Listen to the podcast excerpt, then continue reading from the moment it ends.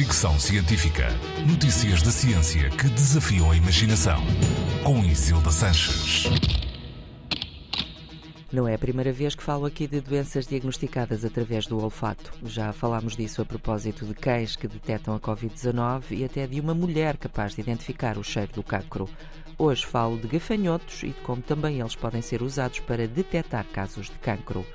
Os gafanhotos já são conhecidos dos cientistas pelas suas propriedades olfativas. Desta vez, os investigadores quiseram saber da sua eficiência a identificar células cancerígenas, por isso colocaram elétrodos nas cabeças dos insetos enquanto registavam a sua resposta a diferentes tipos de células, doentes e não doentes, algumas delas de cancros da boca.